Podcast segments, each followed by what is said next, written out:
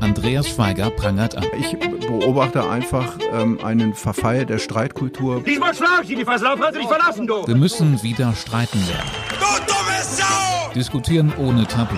Im Streitpunkte. Ein Podcast der Braunschweiger Zeitung und Wolfsburger Nachrichten. Hallo und herzlich willkommen zum Podcast Streitpunkte. Mein Name ist Andreas Schweiger. In meinem ersten Leben leite ich die Wirtschaftsredaktion der Braunschweiger Zeitung. In meinem zweiten Leben rege ich mich regelmäßig auf, weil ich der Meinung bin, dass wir es als Gesellschaft verlernt haben, gepflegt und konstruktiv miteinander zu streiten. Und genau das wollen wir hier in diesem Podcast kultivieren, die angeregte Diskussion, den konstruktiven Streit. Heute begrüße ich ganz herzlich Herrn Professor Horst Kall von der Ostfalia Hochschule in Wolfenbüttel. Herr Professor Kall ist äh, Experte für Arbeitsrecht und wir wollen uns heute unterhalten über das Thema, welche Vergütungen für Betriebsräte sind angemessen. Es gab ja in der Vergangenheit diverse Gerichtsurteile zu dem Thema. Sie alle betrafen Betriebsräte bei VW. Das Thema spaltet sozusagen viele unserer Leserinnen und Leser. Ähm, die Meinungen gehen querbeet. Und das Ziel unseres Podcasts heute ist, etwas Klarheit in das Thema zu bringen. Herzlich willkommen, Herr Professor Keil. Ja, vielen Dank für die Einladung. Ich freue mich, Ihnen ähm, hier ein paar Hinweise geben zu können und Fragen zu beantworten zum Thema Betriebsratsvergütung. Vielen Dank für die Einladung. Sehr gerne. Bevor wir jetzt zur ersten Frage kommen, habe ich noch eine Bitte, einen Hinweis. Sagen Sie es uns, wenn Ihnen der Podcast gefällt. Lassen Sie uns das wissen. Schreiben Sie einen Kommentar abonnieren Sie den äh, Podcast. Ähm, das wäre ein super Gefallen. Sie erreichen uns über, auch über Mail und WhatsApp. Die Kontaktdaten finden Sie in der Folgebeschreibung. Sehr geehrter ähm, Herr Professor Kall, ähm, es gab ja jüngst das Urteil des äh, äh, Bundesgerichtshofs zum Thema Betriebsratsvergütung. Da wurde ein Freispruchurteil des Landgerichts Braunschweig aufgehoben gegen vier VW-Personalverantwortliche. Hat Sie dieses Urteil überrascht? Überrascht ist vielleicht das falsche Wort. Ich habe die Entscheidung mit Interesse zur Kenntnis genommen. Denn als Außenstehender ist es natürlich ähm, ohne genaue Kenntnis der internen Vorgänge jetzt in einem Unternehmen ähm, ja, schwer einzuschätzen, ob alles rechtskonform gelaufen ist oder nicht. Ähm, die Höhe der zum Teil nach außen gedrungenen ähm, Entgeltzahlungen, insbesondere Bonuszahlungen ähm, für einzelne Betriebsratsmitglieder, die konnte allerdings Zweifel aufkommen lassen, ob solch hohe Leistungen in Einklang mit den Regelungen des Betriebsverfassungsgesetzes stehen. Ähm, aber auch jetzt ist eben noch offen, wie jetzt ähm, das Landgericht Braunschweig, ähm, die ähm, Kammer für Wirtschaftsstrafrecht da erneut entscheiden wird. Das wird man sehen. Das, äh, da bleibt ja. äh, also weiterhin äh, Spannung. Ja. Ähm, bevor wir jetzt zur, zur eigentlichen Vergütung kommen, ähm, welche Tragweite könnte denn dieses das, das Urteil des Bundesgerichtshofs haben? Denn das, die, die, das Thema Betriebsvergütung ist ja nicht nur ein Thema für Volkswagen, sondern für viele, viele andere Unternehmen auch. Um, um ein paar Beispiele zu nennen, äh, äh, die Betriebsratsspitze bei Daimler zum Beispiel soll äh, äh, etwas weniger als 200.000 Euro jährlich verdienen. Bei BSF sind sechsstellige äh, Beträge. Also das ist kein Einzelfall, dass Betriebsratsspitzen sehr gut verdienen. Ähm, das betrifft auch ähm, äh, Betriebsräte in unteren Ebenen. Also welche Tragweite könnte dieses Urteil haben? Ja, also einige Unternehmen werden die Entscheidung möglicherweise zum Anlass nehmen, ihre eigenen Verfahrensweisen bei der Ermittlung der Vergütung von Betriebsratsmitgliedern zu überprüfen. Ich gehe allerdings davon aus, ähm, dass die Ermittlung der Vergütung von Betriebsräten in der breiten Masse der Unternehmen weitgehend korrekt abläuft. Ähm, es ähm, ist auch meistens so, dass ja eher größere Unternehmen, Konzerne da so in den Schlagzeilen sind. Jetzt weiß ich nicht, ich glaube nicht, dass das repräsentativ ist für die Unternehmenslandschaft in Deutschland, dass jetzt überall möglicherweise ähm, die, die, die Verfahrensweisen auf den Prüfstand gehören. Die Grundsätze, die eigentlich anzuwenden sind nach dem Betriebsverfassungsgesetz, die sind nach, seit Jahrzehnten bekannt. Ich denke auch, dass in vielen ja. Unternehmen da mhm. eben ähm, etablierte Verfahren existieren. Allerdings könnte eben die BGH-Entscheidung ähm, ja, erneut dazu führen, das ist ja jetzt wieder eine Diskussion über die Betriebsratsvergütung angestoßen worden, dass möglicherweise auch sich das zuständige Ministerium oder der Gesetzgeber mit der Frage befasst und schaut, mhm. ob da vielleicht neue Regelungen angezeigt sind. Also politisch mhm. könnte das was bewegen. In den Unternehmen ähm, ja, muss jedes Unternehmen selber einschätzen, ob es nochmal genauer hin, hinschaut und überprüft oder nicht. Ja, warum braucht es überhaupt dazu ein Gesetz? Warum überlässt man es nicht nicht den, den Unternehmen, so wie in Tarifrunden, zu entscheiden, wie viel sie ihren Betriebsräten zahlen und wie viel nicht? Ähm, es ist ja so, dass das Betriebsverfassungsgesetz möchte verhindern, dass der Arbeitgeber über Leistungen, die er gewährt, Vorteile ähm, oder auch Nachteile, beziehungsweise Vorteile, die er vorenthält, Einfluss auf die Entscheidungsfindung des Betriebsrats nimmt, auf die Wahrnehmung von Mitbestimmungsrechten. Das heißt, ähm, da, da soll also sichergestellt werden, dass eben jetzt keine Entlohnung der Betriebsräte für ihre Tätigkeit als Betriebsrat erfolgt, weil das natürlich ähm, ja, das könnte dazu führen, dass eine gewisse Gewogenheit zur Position des Arbeitgebers ja, ja. erkauft wird. Und das soll natürlich verhindert werden. Auf der anderen Seite soll auch sichergestellt werden, dass also niemand davon abgehalten wird, das Betriebsratsamt zu übernehmen, weil ähm, wenn ich da als Arbeitnehmer Nachteile befürchten muss, dass ich dann eben eine andere, schlechtere äh, berufliche Entwicklung mache, als wenn ich in meinem Job bliebe und nicht Betriebsratsaktivitäten ähm, nachgehe, dann könnte das natürlich auch Personen abhalten davon, für den Betriebsrat zu kandidieren. Und ähm, das will eigentlich die, wollen die gesetzlichen Regelungen äh, sicherstellen oder das will der Gesetzgeber mit diesen Regelungen sicherstellen. Und ähm, es ist meines Erachtens auch richtig und sinnvoll, dass diese Grundsätze im Betriebsverfassungsgesetz zum Ausdruck kommen. Ja, jetzt äh, kritisieren Betriebsräte und auch Gewerkschaften, das Betriebsverfassungsgesetz sei stark reformbedürftig, weil es nicht scharf genug ist. Teilen Sie diese Einschätzung? Tja, das ist ähm, eine Frage der Perspektive. Ich finde, wie gesagt, die Grundsätze, die man äh, zugrunde legen muss bei der Ermittlung der Vergütung von Betriebsräten, die sind seit Jahrzehnten bekannt. Da gibt es natürlich ähm, insofern ein Problem, als man eine hypothetische Entwicklung zugrunde liegen, legen muss. Ja, wenn also jemand insgesamt freigestellt ist von seiner Tätigkeit zur Wahrnehmung des, der Betriebsratsaufgaben, dann ähm, äh, ist die, die ähm, Entwicklung maßgeblich, die er in seinem bisherigen Job, also vor Übernahme des Betriebsratsamts, gemacht hätte. Und da ist natürlich ein gewisses hypothetisches Element.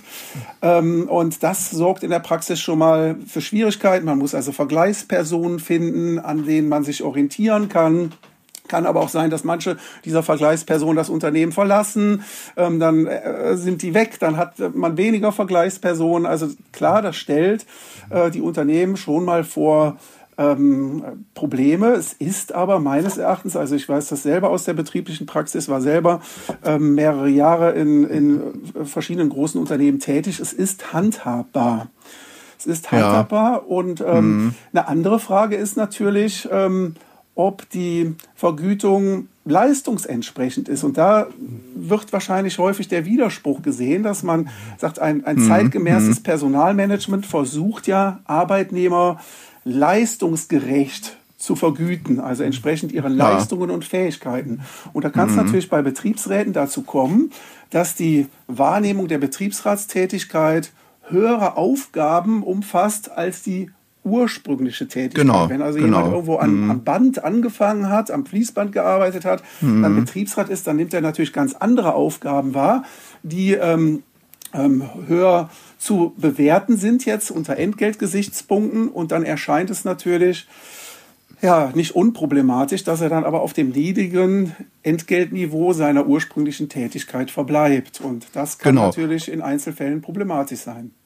Genau, denn das müssen wir vielleicht nochmal zur, zur Erläuterung einbauen. Im Prinzip ist es ja so, wenn ich es richtig verstanden habe, dass das Gehalt desjenigen, der aus einer äh, betrieblichen Tätigkeit in, die, in den Betriebsrat wechselt, eingefroren wird. Also er macht zwar die Gehaltsentwicklung mit, ähm, der Arbeitnehmergruppe, aus der er ursprünglich kommt, aber unberücksichtigt bleibt dabei ja die Laufbahn innerhalb des Betriebsrates. Und das kann ja auch das Wort Karriere ist vielleicht falsch, aber mit, mit einem zunehmenden äh, Verantwortungsbereich verbunden sein. Also wer eine, eine führende Rolle im Betriebsrat einnimmt, ähm, macht ja dann durchaus so etwas wie eine Art Karriere. Und das bleibt bisher unberücksichtigt. Also bei der Vergütung. Ja, wobei eingefroren ist äh, nicht, nicht ganz richtig. Also er bleibt jetzt nicht auf dem Stand, ähm, der Vergütung und Entwicklung vor Übernahme des Amtes, sondern wie gesagt, anhand der Vergleichsperson wird eben eine fiktive Karriere, ähm, die er möglicherweise gemacht hätte, nachgezeichnet.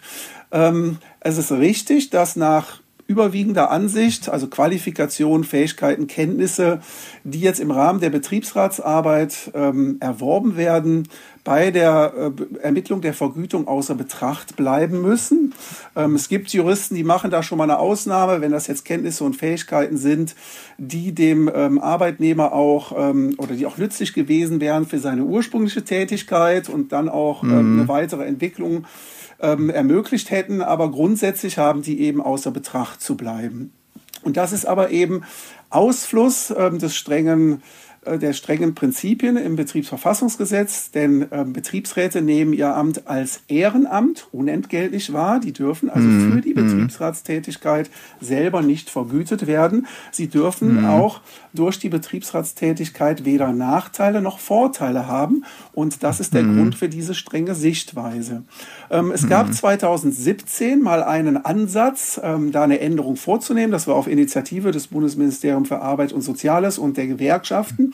Da wollte man nämlich ähm, vorsehen, dass also für die, für die Ermittlung ähm, der Vergütung auch Kenntnisse und Erfahrungen ähm, während der Betriebsratstätigkeit berücksichtigt werden konnten, soweit diese für die Wahrnehmung des Betriebsratsamtes prägend sind. Ja, ja. Das ist aber letzten Endes ähm, ist das nicht umgesetzt worden. Ähm, da bestanden große Bedenken, weil es eben als Abkehr von diesem ähm, Prinzip des Ehrenamts gesehen wurde. Und da hat man gesagt, ja, wir wollen jetzt keine Schnellschüsse, sondern das muss man dann mal sich reich, äh, sehr gut überlegen und diskutieren, ob das so sinnvoll ist oder nicht. Das ist also da nicht gekommen. Es kann aber natürlich sein, dass jetzt ähm, im weiteren Verlauf, auch im Zuge dieser BGH-Entscheidung, dass das Thema wieder auf den Tisch kommt und man sich das dann ja, wieder anschaut. weil der Druck steigt sozusagen. Ja. ja. Denn es stellt sich ja die Frage, ob langfristig nicht äh, die, die Position und die Funktion eines Betriebsrats geschwächt wird, wenn quasi ähm, die, die Möglichkeit genommen wird, sich auch finanziell zu entwickeln. Ja, wäre da nicht, wär da nicht ein Mittelweg. Sehen. Also, ähm, also, also ich zunächst mal ähm, ist es wichtig, dass ähm, Personen oder also Arbeitnehmer sich um ein Betriebsratsamt bewerben, nicht weil sie darin eine zusätzliche Karriereoption sehen ja. oder eine Entwicklungsmöglichkeit, ja. sondern da sollte eigentlich die Motivation sein, dass man bestmöglich die Interessen der Arbeitnehmerschaft vertreten. Also Idealismus. Genau, genau. Und nicht jetzt irgendwie, also ich fände es auch nicht erstrebenswert, wenn jetzt jemand sagt, naja, ich mache jetzt hier, äh, ich arbeite jetzt hier am Band und habe da wenig Karriereperspektiven, lasse ich mich mhm. mal einen Betriebsrat wählen, da habe ich wenigstens eine ansprechende Perspektive. Ähm, mhm. und kann mich da eben in, in Gehaltsdimensionen oder Entgeltdimensionen entwickeln, die mir hier auf meiner bisherigen Tätigkeit verschlossen bleiben würden. Das ist meines Erachtens kein, kein guter Ansatz. Das sollte nicht die Motivation sein äh, für die Übernahme eines Betriebsratsamts. Und ähm, ja, ähm, das Gesetz möchte also jemanden ähm, ermutigen, sage ich jetzt mal, äh, ein Betriebsratsamt wahrzunehmen, dadurch, dass er ähm, durch Wahrnehmung des Amtes jedenfalls keine Nachteile haben soll. Ja, das heißt, er soll nicht ja. befürchten, wenn ja. ich jetzt in den Betriebsrat gewählt werde, freigestellt werde, dann verdiene ich schlechter, dann habe ich mhm. Einbußen, dann habe ich Nachteile. Mhm. Das würde natürlich Leute abhalten. Aber ob ich jetzt da, ich sage jetzt mal bildlich gesprochen, die Karotte vor die Nase hängen muss, äh, damit jemand ähm, Betriebsrat wird und sagt, dann hast du auch die Möglichkeit einer besseren Vergütung das würde ich nicht so sehen. Und insofern würde ich dem auch nicht zustimmen, dass das jetzt ähm, die Betriebsratstätigkeit in irgendeiner Weise beeinträchtigt mhm. oder ja es, es muss ja nicht der, die Karotte sein die hingehängt wird aber andersrum ich kann es ja auch andersrum sehen wenn von vornherein ausgeschlossen ist dass ich mich auch finanziell entwickeln kann wenn ich in den Betriebsrat wechsle das ist doch aus meiner Sicht nicht mehr zeitgemäß. Also ich, ich kann die Argumentation nachvollziehen, dass nicht der finanzielle Aspekt im Vordergrund stehen soll, um im Betriebsrat tätig zu werden. Ja, wenn ja. ich aber, wenn, wenn ich aber mich entscheide, im Betriebsrat tätig zu werden und komme dann zur Überzeugung, ich will mich dort mehr engagieren und weiß von vornherein, ähm, der Preis, den ich dafür zahle, ist, dass ich für alle Ewigkeit in meiner Gehaltsgruppe gefangen bin oder in der, in der Gruppe der Vergleichsperson, ähm, dann könnte das aus meiner Sicht ein Hindernis sein. Mhm. Ja, das ist richtig. Ähm, meines Erachtens muss man es ein bisschen differenzierter betrachten. Also wir haben ja einerseits die Gruppe von Arbeitnehmern, die ähm, ihre bisherige Tät ihrer bisherigen Tätigkeit weiter nachgehen und nur im erforderlichen Umfang dann eben ähm, stundenweise, sage ich jetzt mal, ähm, freigestellt werden. Die können ja weiterhin ihre bisherige berufliche Entwicklung machen, sollen da auch keine Nachteile mhm. haben. Dann haben wir eben Betriebs- äh, oder Arbeitnehmer, die in Betriebsrat gewählt werden und dann ähm, in vollem Umfang freigestellt werden nach 38 Betriebsverfassungsgesetz, also nur noch der mhm. Betriebsratsaktivität mhm. ähm, nachgehen. Da könnte man in der, in der ersten Phase sich auch an den bisherigen Prinzipien orientieren, also Ehrenamtsprinzip und ähm, keine Begünstigung und keine Benachteiligung, weil ich, ich denke, in den ersten Jahren, äh, zum Beispiel die ersten zwei Wahlperioden, vier oder acht Jahre, da kann mhm. man die hypothetische Entwicklung im, im vorangegangenen Job noch ganz gut nachzeichnen. Ich ja. stimme Ihnen aber zu, dass ab einem gewissen, also wenn äh, Personen längerfristig freigestellt sind, ich sage jetzt mal mehr als zwei Wahlperioden, also länger als acht Jahre, dann kommt es natürlich zunehmend zu einer Art Entkopplung von der bisherigen Tätigkeit. Und es genau. wird auch in der Praxis immer hm. schwerer, ähm, diese hypothetische Entwicklung nachzuvollziehen. Und da könnte man natürlich darüber nachdenken, ob man dann sagt, wenn Personen jetzt in die dritte Freistellungsphase gehen, ob sich dann die Vergütung von Betriebsräten nicht nach anderen Maßstäben bemessen könnte. Da wäre zum mhm. Beispiel denkbar, dass man die Tätigkeit als solche eingruppiert in den ähm, einschlägigen Branchentarifvertrag, dass man also sagt, okay, wie würden wir die Tätigkeit eines Betriebsrats tariflich eingruppieren und daran mhm. orientieren wir uns dann. Ja? Das wäre mhm. also denkbar. Ähm, das würde aber natürlich. Muss das, muss das dann immer der, der Tarif sein? Entschuldigung, muss das Na, dann immer der Tarif sein? Also ich denke jetzt, wir, wir haben ja Beispiele für Betriebsräte, die dann äh, Belegschaften äh, vertreten, die, die mehrere hunderttausend Beschäftigte äh, äh, umfassen. Ähm, die, ist das da noch angemessen, die nach, nach Tarif zu bezahlen? Ähm, es gibt natürlich auch ähm, äh, Arbeitnehmer, die in Betriebsrat mhm. gewählt werden, die außertarifliche Mitarbeiter sind. Ja? ja. Ähm, ich könnte mir bei, bei, diesen Personen vorstellen, dass man eine Eingruppierung vornimmt und dann aber einen Abstand zu dieser zu dieser äh, Eingruppierung wahrt. Äh, was dahinter steckt, ist Folgendes. Ich denke, für die Vergütung benötigt man einen objektiven Maßstab, der der Einflussmöglichkeit durch den Arbeitgeber entzogen ist. Ja, das heißt also, ja. der ähm, Arbeitgeber soll nicht die Höhe bestimmen dürfen, sondern wir brauchen irgendwie einen objektiven Maßstab. Und da kann man sich zum Beispiel an dem Branchentarifvertrag orientieren, da eine entsprechende ja. Eingruppierung mhm. vornehmen. Mhm. Es könnte aber auch ähm, anderer ähm, Maßstab gelten, solange er eben objektiv ist und den, der Einflussmöglichkeit des Arbeitgebers entzogen ist. Denn, wir, denn ähm, nur so könnte eben auch die Unabhängigkeit der Betriebsratsmitglieder sichergestellt sein. Ja. Vielleicht ähm, noch ein weiterer Aspekt. Ich habe durchaus den Eindruck, dass das Thema problematischer gesehen wird äh, bei größeren Unternehmen, größeren Konzernen als bei kleineren oder mittelständischen Unternehmen. Und insofern ja. könnte man zum Beispiel auch erwägen, ob man ähm, differenziert, dass man sagt, also ähm, in Unternehmen bis zu einer bestimmten Größe gelten weiterhin die Prinzipien des Ehrenamtes mhm. und des mhm. Begünstigkeits- und, äh, äh, äh, und Nachteilsverbots oder Benachteiligungsverbots. Und in größeren Unternehmen ähm, da gehen wir dann eher in Richtung so Professionalisierung der Betriebsratsarbeit. Wir finden das ja zum Beispiel auch im öffentlichen Bereich, also beispielsweise die Bürgermeister kleiner Gemeinden, die sind ja meistens ehrenamtlich tätig, ja, genau, nur eine ja. Aufwandsentschädigung. Mhm. Und ähm, mhm. die größere Gemeinden, Städte, das sind dann hauptamtliche Bürgermeister. Und so eine Art Differenzierung mhm.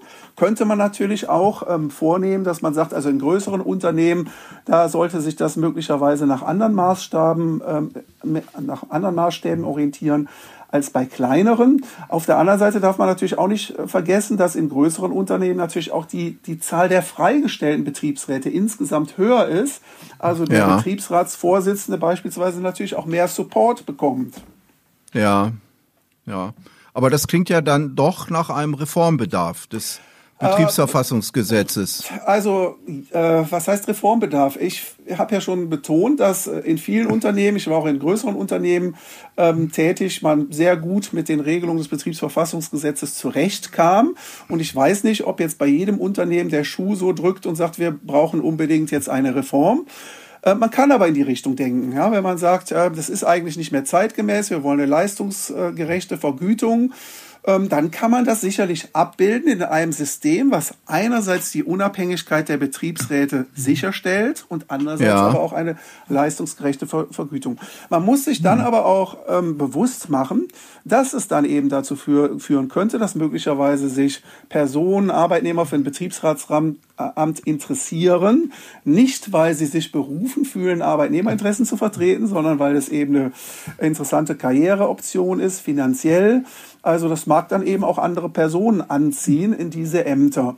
Also das hat dann eben vielleicht auch die eine oder andere Nebenwirkung. Ähm, das muss man eben auch äh, auf jeden Fall mit berücksichtigen.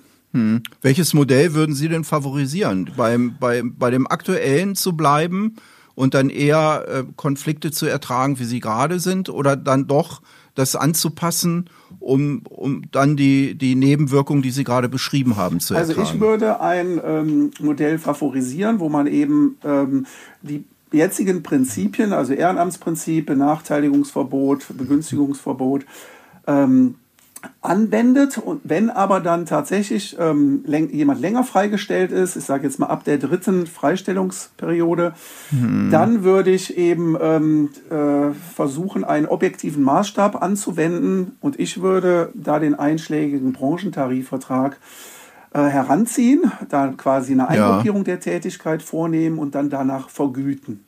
Und ähm, ja, das mag möglicherweise nicht so befriedigend sein für diese Großunternehmen jetzt wieder, weil die Vergütung ja häufig über oberhalb des Tarifsystems liegt.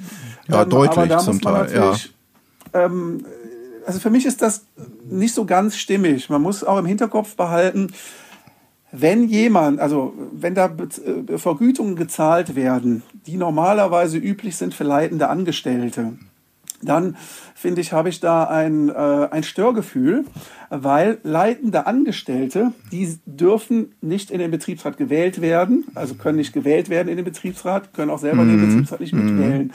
Und insofern finde ich das so ein bisschen unstimmig. Jetzt kann man natürlich sagen, ja, aber Betriebsratsvorsitzender, der ist nicht leitend in dem Sinne, der verdient dann eben nur in der Ebene. Ich finde das aber nicht stimmig. Ich finde, da sollte schon auch noch so ein bisschen gewährleistet sein, dass die, die, die Personen, die die Arbeitnehmerinteressen vertreten, ja auch verbunden sind mit der Personengruppe, deren Interessen sie ver vertreten. Also auch finanziell Bodenhaftung behalten, sozusagen. Das wäre Sich mein- nicht, nicht, mein Ansatz. Nicht zu stark entfernen. Also es gibt ja Beispiele für viele hunderttausend Euro, die jährlich verdient wurden. Also da müsste es aus Ihrer Sicht eine Deckelung geben. Ja, also wie gesagt, wenn man sich an so ein Tarifsystem orientiert, ähm, und dann kommt es natürlich auch darauf an, was, was ist, äh, kommen wir wieder so ein bisschen in den, in den Bereich der Betriebsüblichkeit, wenn jetzt eben äh, jemand ähm, im unteren AT-Bereich einen Bonus erhält, wenn er eine gute Leistung gebracht hat von, weiß ich was, 15 oder 20.000 ähm, Euro, dann äh, ja, spricht nichts dagegen, dass auch ein Betriebsrat den erlangen kann. Wenn das aber jetzt eben äh, für so eine vergleichbare Tätigkeit nicht möglich ist, dann kann ich Betriebsräten eben nicht äh, ein Vielfaches dieser Summen als Bonus zahlen, weil dann komme ich natürlich wieder, oder dann kommt natürlich wieder der Verdacht auf, will man da Einfluss nehmen in irgendeiner Weise, ja, und dann äh, fällt es meines Erachtens auch schwer, ähm, nur zu sagen, nein, wir wollen keinen Einfluss nehmen, wir wollen nur eine leistungsgerechte Vergütung. Also das ist dann schwierig. Also bleibt es dabei, dass äh, Menschen, die sich für eine Tätigkeit im Betriebsrat entscheiden, nach wie vor viel Idealismus mitbringen müssen und auch bereit sein sollten, finanziell Abstriche zu machen, sollten sie eine Art Karriere machen. Na, so ist es ja nicht. Also es ist ja so, dass Sie ähm, ja in Ihrer bisherigen Tätigkeit eine gewisse Entwicklung gemacht hätten und die muss ja auch berücksichtigt mhm. werden. Ähm, und da sollen Sie eben nicht schlechter stehen, als wenn Sie in Ihrem Job geblieben wären. Ja, aber es ist mhm. nicht so, dass man sagt, ähm, äh, die müssen da Abstriche machen, sondern die haben dann vielleicht nicht ähm, also äh, das muss irgendwie insgesamt ein stimmiges, stimmiges System sein. Und ähm, ja, es darf nicht aus dem Ruder laufen. Ja. Ließe sich das Problem lösen, wenn, wenn, wenn Amtszeiten äh, befristet werden nach dem, nach dem Modell des äh, US-Präsidenten? Ähm, das, das natürlich, das wäre in der Tat möglich, wenn man jetzt sagt, jeder kann nur ähm, eine, eine äh, Periode, Wahlperiode ähm, freigestellt sein oder zwei, müsste dann in seinen Job zurück. Dann ähm, mhm. bleibt natürlich die Nähe zum, zur ursprünglichen Tätigkeit und ähm, dann ist das äh, diese diese hypothetische Entwicklung besser nachvollziehbar. Auf der anderen Seite wäre da problematisch, dass ähm, sich natürlich auch immer Leute bereit finden müssen, für den Betriebsrat zu kandidieren. Und was macht man denn dann, wenn andere nicht bereit sind? Die einen sind bereit, hatten aber schon zwei Wahlperioden. Mhm. Außerdem ähm, ja, erwirbt man natürlich auch dann, wenn man schon mal zwei Wahlperioden im Betriebsrat verbracht hat, Erfahrungen, Kenntnisse, Fähigkeiten, äh, die natürlich auch nützlich sein können für, den, äh, für die Vertretung von Arbeitnehmerinteressen. Und das kann natürlich auch ähm, aus Arbeitgebersicht ein Vorteil sein, dass jemand erfahren ist, ähm, der im Betriebsrat ist. Also insofern sich in der Materie auskennt der, und so weiter. Der, der mhm. Amtszeiten eher ablehnen. Eher ablehnen, ja. tatsächlich, ja. Haben Sie denn Erfahrungswerte, wie, wie äh, ausgeprägt die Bereitschaft noch ist, der, der Beschäftigten, sich in Betriebsräten zu engagieren? Ist das, ist das also auf einem konstanten Niveau? Geht das zurück? Mhm. Äh, ich habe da keine Statistiken oder ähnliches. Mir sind ja aber jetzt auch keine Fälle bekannt, wo ähm, ähm, äh, es jetzt so Schlagzeilen gibt, der Führungskräftemangel ist jetzt auch im Betriebsrat angekommen, es finden sich keine Leute oder ähm, es ja. stellt sich niemand zur Wahl. Sowas ist mir bisher jedenfalls nicht zu Ohren gekommen. Mhm. Ähm, aber ähm, wie gesagt, ähm, man äh, kann eigentlich davon ausgehen, dass man sich äh, regelmäßig nicht verschlechtert, wenn man Betriebsratsamt wahrnimmt. Aber es gibt natürlich noch andere Aspekte. Wenn ich jetzt also beispielsweise im IT-Bereich tätig bin, wo wir also eine schnelle Entwicklung haben, ähm, ja. Ähm, und ich bin jetzt äh, ähm, ein, zwei Wahlperioden nicht in dem Job, sondern freigestellter Betriebsrat, komme nach acht Jahren zurück in meinen Job, dann kann natürlich auch ein Stück Entwicklung, technische Entwicklung an mir vorbeigegangen sein. Ja. Und das kann natürlich Leute davon abhalten, zu sagen, nee, also dann habe ich es viel zu schwer, wieder in meinen Job reinzukommen. Wenn ich also zu lange im Betriebsrat bin und deshalb mache ich das lieber nicht. Da weiß ich allerdings auch nicht, wie man das Problem lösen soll. Das kann man dann eben nur lösen über Teilfreistellungen oder eben dass jemand nicht in vollem Umfang freigestellt wird, sondern nur im erforderlichen Umfang. Hm. Das muss dann jeder also selber Also Teilzeit Betriebsrat. Ja, also man kann ja auch nur zum Teil freigestellt werden, beziehungsweise wenn man jetzt gar nicht eine Freistellung im Sinne des Paragraphen 38 hat, dann sind Betriebsräte ja nach Paragraph 37 Absatz 2 Betriebsverfassungsgesetz im erforderlichen Umfang freizustellen. Also zum Beispiel jedes Betriebsratsmitglied, das nicht freigestellt ist, hat einen Anspruch da, darauf, an Betriebsratssitzungen teilzunehmen während der Arbeitszeit. Beratungsgespräche mit Arbeitnehmern und, und, und. Das ist ja noch neben mhm. den Freistellungen nach Paragraph 38 möglich. Und äh, mhm. das kann natürlich auch jemand wählen, der sagt, naja, also ich will eigentlich nicht in eine volle Freistellung gehen, weil ich will mit einem Fuß noch in meinem Job drin bleiben, damit er jetzt irgendwie eine technische Entwicklung oder so nicht völlig an mir vorbeigeht.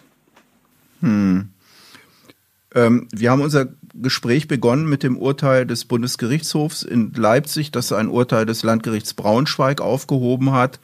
Ähm, das äh, beinhaltete einen Freispruch von vier VW-Personalverantwortlichen in, in Bezug auf Betriebsratsvergütungen.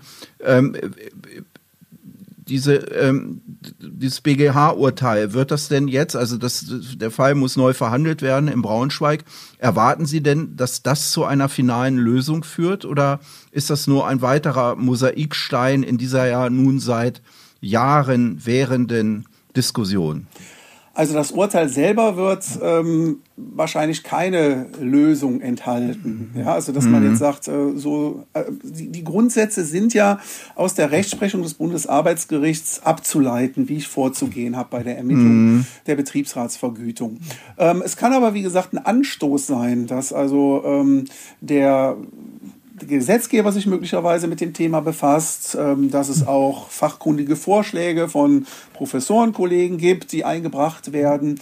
Ähm, Also das wird man sehen. Ähm, auf der anderen Seite gab es natürlich auch, es gab ja 2007, glaube ich, war das auch schon mal ein Urteil. Ähm, ähm, das hat ja dann letzten Endes nicht zu einer Änderung geführt. Das spielt aber meines Erachtens auch eine Rolle, dass es eben überwiegend große Unternehmen sind, äh, wo das häufig sich als problematisch erweist. Und ich weiß eben nicht, ob der Änderungsbedarf bei kleineren mittelständischen Unternehmen, ob der da auch so stark gesehen wird wie bei größeren Unternehmen. Naja, nun stehen aber größere Unternehmen für eine, eine große Zahl an, an Beschäftigten, die vertreten werden wollen. Ähm, deshalb stelle ich nochmal die Frage, äh, Reform, ja oder nein? Ja, also ich habe ja gesagt, ähm, ich finde, man kann mit der jetzigen Systematik gut leben und auskommen. Trotzdem kommt es in der Praxis zu Probleme, insbesondere bei längeren Freistellungen. Und da kann man eben über einen Systemwechsel nachdenken, Orientierung an einem Branchentarifvertrag beispielsweise. Ja, ja. Und man könnte eben auch, wenn es tatsächlich so ist, dass man sagt, okay, das scheint vorrangig ein Problem der größeren Unternehmen zu sein, dann bietet sich eben diese Differenzierung an, dass man sagt, okay, wir machen für Unternehmen bis zu, weiß ich was, 10.000 Mitarbeitern die und die Regelung, Ehrenamtsprinzip, Begünstigungsverbot, Be Benachteiligungsverbot und ähm, bei Unternehmen mit mehr als 10.000 Arbeitnehmern, da gehen wir davon aus, dass der Betriebsrat oder Betriebsratsvorsitzende jedenfalls eher eine professionelle Rolle wahrnimmt und da gehen wir ähm, einen anderen Weg vergütungsmäßig. Aber auch Ja. da muss natürlich sichergestellt werden, dass das nach einem Objekt ist, die Vergütung nach einem objektiven System erfolgt und nicht jetzt irgendwo in der Hand des Arbeitgebers liegt. Denn sonst haben wir wieder die Problematik, Ja, dass ja. der Arbeitgeber durch die, äh, du hast, der Betriebsrat hat toll verhandelt, hat dem Personalabbau zugestimmt, kriegt da einen hohen Bonus. Ähm, oder eben, ja, er, hatte, er war ein bisschen Ja, das störrisch, wär bitter, das gibt das weniger. bitter, ja. Das darf natürlich nicht sein. Nein, Ja, das, darf heißt, nicht äh, sein, das ist doch völlig klar, ja. Aber das müsste dann auch im Betriebsverfassungsgesetz äh, formuliert werden. Ja, also die So, so etwa. Also es wäre dann eine Ergänzung sozusagen. Hm. Also die jetzigen Regelungen des Betriebsverfassungsgesetzes äh, würden das so nicht zulassen. Ja. Mhm. Okay, also spricht das für eine Ergänzung. Ja, also wenn man, wenn man von diesen Grundsätzen abweichen will, sei es auch jetzt nur in, best- äh, in Unternehmen ab einer bestimmten Größe, Mhm. dann müsste das Ausdruck finden im Betriebsverfassungsgesetz. Ja, nun gab es ja schon schon Gutachten, auch von Unternehmen beauftragte Gutachten, die die das ähm, Vergütungssystem für richtig befunden haben. Ähm, worauf kann sich dann ein Unternehmen verlassen? Naja, also man soll, ist natürlich gut beraten, sich ähm, auf die, ich sag jetzt mal, herrschende Meinung unter den Juristen zu verlassen und äh, au- au- auf die Maßstäbe zurückzugreifen, die in der Rechtsprechung entwickelt worden sind. Dass es immer Juristen gibt, durchaus auch sehr renommierte, auch mit guten Argumenten, die eine andere Ansicht vertreten, ähm, da muss man dann eben ähm, ja vorsichtig sein. Ähm, äh, natürlich äh, gibt es gibt immer unterschiedliche Meinungen unter Juristen und ähm, Ja. man ist aber gut beraten, sich an der Rechtsprechung des Bundesarbeitsgerichts zu orientieren. Natürlich kann man die auch so und so auslegen, aber das ist meines Erachtens dann eben auch ähm, Aufgabe der Juristen, die man zur Beratung heranzieht, zu sagen, okay, also die überwiegende Ansicht sieht es so und so. Unserer Ansicht nach könnte man es auch so und so sehen. Das ist aber mit rechtlichen Risiken verbunden. Kann sein, dass ein Gericht das anders sehen wird. Ja, das gehört meines Erachtens zur Beratung dann mit dazu. Und dann muss man entscheiden, ob man dieses Risiko eingeht und sagt, okay, ähm, die Juristen sagen uns, das kann man so machen. Selbst wenn es jetzt ähm, in den meisten Unternehmen wahrscheinlich anders läuft. Das ist dann ein gewisses Risiko. Ob man das dann eingeht, ist die Frage. Ja. Ja, im Fall Volkswagen ist es ja schiefgegangen. Da wurden ja zwei ehemalige Vorsitzende Richter des Bundesarbeitsgerichts beauftragt. Und das Gutachten hat ja offensichtlich keinen Bestand.